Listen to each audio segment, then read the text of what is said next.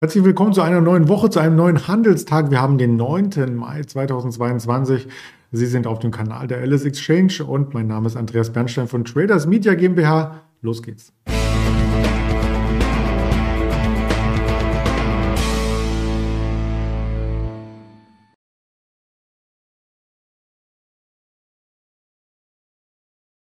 Der DAX ist zum Wochenstart weiter unter Druck. Erst einmal sah es ein bisschen besser aus, aber nun verlassen ihn wieder die Kräfte. Quartalzahlen gibt es, die sahen kraftvoll aus, zumindest was Infineon angeht.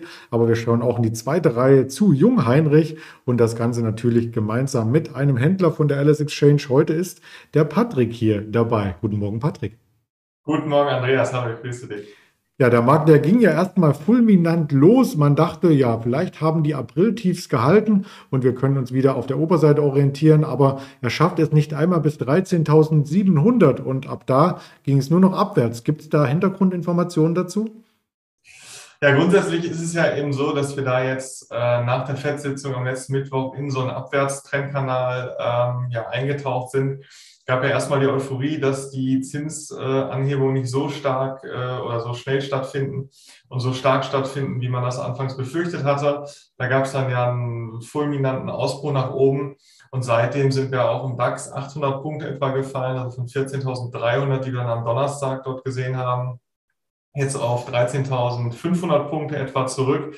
Und ähm, das ist jetzt allgemein, denke ich mal, so ein bisschen der Trend, auch gerade in dem Bereich, wo wir uns befinden äh, drehen dann die, die Indikatoren immer relativ schnell. Also Charttechnik ist dann ja überwiegend ähm, die Trendfolge. Und da gibt es dann jetzt eben auch die beispielsweise MACD, einen Trendfolgeindikator, der dann jetzt negativ dreht. Und eben vor allem auch äh, die Vorzeichen aus Übersee. Also wir haben dort äh, einen sehr, sehr schwachen Nasdaq in den letzten Tagen erlebt. S&P ist auch äh, sehr schwach, wir dann zum Teil aus, aus den gleichen Aktien auch bestehen. Aber dort kommt gerade von der Technologieseite viel Gegenwind, ähm, auch eben aufgrund der Angst vor höheren Zinsen, äh, Inflation, äh, dass dann eben die, die Technologiekonzerne besonders stark betroffen sind, ähm, die dann eben auch hochverschuldet sind teilweise. Also das oder auch viel Geld benötigen. Also das ist, äh, sind jetzt viele Ängste, die damit reinspielen und, und also ganz konkret ähm, gab es heute Morgen ähm, jetzt, jetzt nichts. Also äh, China gab es noch ein paar Daten, die nicht so, ähm, so gut waren, aber die Bewegung kam da erst ein bisschen später eigentlich. Und die Militärparade in äh, Russland äh, hat dann heute Morgen stattgefunden. Äh, dort hatte man auch gedacht, dass die Rede vielleicht sogar noch kämpferischer sein könnte von Putin, dass es da Anzeichen gibt, dass man da vielleicht ähm, ja, das Kriegsgeschehen noch vehementer dann äh, in der Ukraine äh, dort vornehmen wird. Und also, all, all das ist so ein bisschen ausgeblieben. Von daher ist das, glaube ich, insgesamt der Trend, der jetzt hier äh, dafür sorgt, dass immer noch weiter abverkauft wird. Und wir sind da jetzt heute Morgen auch relativ schwach, gerade so bei 13.500 Punkten, als ich aus dem Handelssaal gegangen bin. Und ähm, das ist so allgemein die Gemengelage, die sich da jetzt gerade auftut. Hm, er hat auch keine Kampfjets bei der Militärparade auffliegen lassen. Äh, die braucht er vielleicht woanders oder äh, funktioniert nicht oder er möchte auch nicht zu starkes Säbelrasseln hier, ähm, um die NATO zu provozieren. All das darf nur spekuliert werden. Was sich da tut, das ist natürlich die eine Seite und die andere, du sagtest es schon, Technologie ist momentan nicht gefragt. Der Nasdaq auch vorbörslich ähm, hat er noch an den Tiefs vom Freitag angehalten. Jetzt ist er schon drunter. Also das Marktgeschehen überrennt quasi das, was wir hier sagen. Und wenn wir einmal im Technologiebereich sind, dann schauen wir gerne auch auf die Quartalzahlen von Infineon. Das ist ja unser Technologie-Vorzeigeunternehmen im DAX. Genau, richtig. Also das ist ein Hersteller von Halbleiterlösungen und ähm, vor allem in den Bereichen äh, Automotive, äh, Industrieelektronik, Chipkarten. Also wenn man jetzt ähm, an den persönlichen Gebrauch denkt oder an das private Leben, dann äh, begegnet einem das auf Kreditkarten, Handys, PC, im Auto ähm, und ist dort eben oder gehört da mittlerweile zu einem der größten Halbleiterunternehmen der Welt und äh, ist dann eben in Deutschland hier so ein, so ein Vorzeigeunternehmen äh, in dem Bereich der Technologie. Und die haben heute Morgen äh, ihr Zahlenwerk präsentiert, Quartalszahlen zum zweiten Quartal. Das ist ein bisschen, wir haben ein bisschen anderes Geschäftsjahr, deswegen ist das Quartal zum 31.03. dann schon das zweite Quartal gewesen. Und die waren, die Zahlen waren eigentlich äh, ganz positiv. Ähm, heute Morgen notierte die Aktie auch anfangs äh, noch ein Plus, ähm, war eben darauf zurückzuführen, dass man hier äh, eine Umsatz oder die, die Umsatzprognose selbst angehoben hat. Man ist da vorher von 13 Milliarden Euro für das Geschäftsjahr äh, ausgegangen, hat jetzt äh, die Prognose um 500 Millionen Euro erhöht auf 13,5 Milliarden. Man erwartet hier noch deutlich stärkeren Rückenwind jetzt vom Euro-Dollar-Kursverhältnis. Äh, also ein starker Dollar ist dann auch nochmal vorteilhaft. Und dort ist man vorher von einem, von einem äh, Währungskurs von 1,15 über das Jahr ausgegangen, hat das jetzt auf 1,10 angepasst, was auch nochmal Rückenwind gibt. Und somit insgesamt die Gewinnmarge soll jetzt in diesem Jahr dann über 22 Prozent liegen. Vorher hatte man hier äh, 22 Prozent ausgegeben. Also insgesamt eigentlich ähm, ja, schon, schon ganz, ganz starke Zahlen. Äh, ich habe heute Morgen dann aber auch gehört oder gelesen, dass das teilweise dann auch schon in der Form erwartet wurde, dass man hier äh, die Prognose anhebt und äh, dass das somit gar nicht so überraschend war. Und entsprechend war die Aktie heute Morgen, wie gesagt, schon ein bisschen im Plus und ist jetzt aber 2,3 Prozent im Minus, etwa bei 26,30 Euro. Und das ist aber auch auf den Gesamtmarkt mit zurückzuführen, ähm, der sich dann nach unten bewegt hat und dann natürlich eben alle, alle Titel mitnimmt. Und äh, entsprechend, ja, ist es, glaube ich, relativ neutral zu sehen. Es gibt viele, die da auch noch ähm, Krisen erwarten, was jetzt die, die Halbleiterelektronik angeht. Ähm, auch gerade was, was dann eben äh, die Supply Chains angeht, was dann auch die Nachfrage angeht, wenn wir in, in eine Rezession kommen.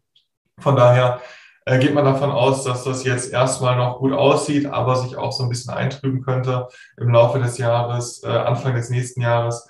Äh, von daher glaube ich, war das so relativ in line mit den Erwartungen, obwohl es hier eben eine, eine Prognoseanhebung nach oben gab und das eigentlich schon ein sehr, sehr solides Zahlenwerk war, was da präsentiert wurde. Mhm. Im Vergleich zu den amerikanischen Chipwerten ist aber Infineon dann bei weitem nicht so profitabel und wächst auch nicht so schnell. Das muss man auch noch mal hinzusagen. Genau, richtig, das stimmt. Also da gibt es auch noch äh, andere Konkurrenten.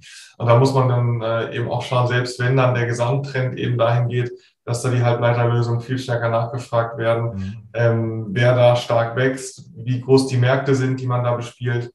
Da gibt es natürlich auch äh, große Unterschiede äh, zwischen den Marktführern, das ist auch ganz klar.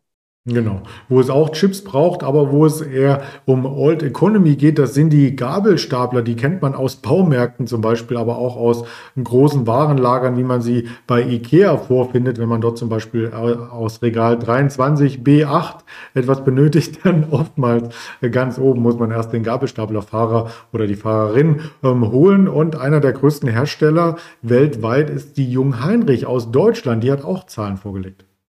Genau, ich werde erstmal bei IKEA gucken, was in Regal 23b8 liegt, äh, was du da so, so gekauft hast. Aber nein, genau, die Jungheinrich hat am Freitag schon Zahlen äh, präsentiert und ist, wie du schon sagst, äh, ähm, Unternehmen im Bereich Flurförderung, Lager- und Materialflusstechnik ähm, und wie du gerade sagst, Stapler, Hubwagen. Äh, also all das, was man eben aus dem Lager kennt. Und die haben am Freitag eben Zahlen präsentiert und haben eigentlich auch vernünftige Zahlen vorgelegt ähm, wurde am Freitag dann auch mit leicht festeren Kursen honoriert. Äh, um das nochmal kurz zusammenzufassen, man hat dort eben einen Umsatzplus von 11 Prozent präsentiert im Vergleich zum Vorjahresquartal. Man hat einen höheren Auftragseingang äh, vermelden können. Aber, und jetzt kommt das, das Hana-Suppe und was eben so ein bisschen für Unsicherheit sorgt, äh, man hat sehr hohe Materialkosten ausgewiesen oder ausweisen müssen, was eben auch mit dem hohen Stahlpreis zusammenhängt. Ähm, was jetzt allgemein so ein bisschen das Problem bei vielen Industrieunternehmen ist, ähm, dass man hier eben sehr, sehr hohe Materialkosten hat, weil eben auch die Materialien nicht so leicht herkommen, nicht so verfügbar sind. Ähm, durch den Ukraine-Krieg eben auch viele Materialien dort oder Rohstoffe dann eben äh, nicht exportiert werden aus den Ländern und somit hier nicht importiert werden können. Und somit ist das EBIT dann nicht so stark angestiegen, ähm, wie man sich das vorgestellt hatte. Also der, der Gewinn, der dann vor Steuern und, und Zinsen übrig bleibt, ähm, der ist nicht so stark angestiegen, wie das der Umsatzanstieg eigentlich hätte vermuten lassen. Somit ist dann die operative Marge auch zurückgegangen. Und ähm, ja, man geht da äh, oder man hat dann nach Steuern nur so viel verdient wie im Vorjahr. Ähm, und seit Jahresbeginn sieht man jetzt auch hier ist, ist ein ganz klarer Kursverfall zu sehen. Also ich glaube, seit Jahresbeginn sind das etwa 50 Prozent, die man hier im Kurs eingebüßt hat.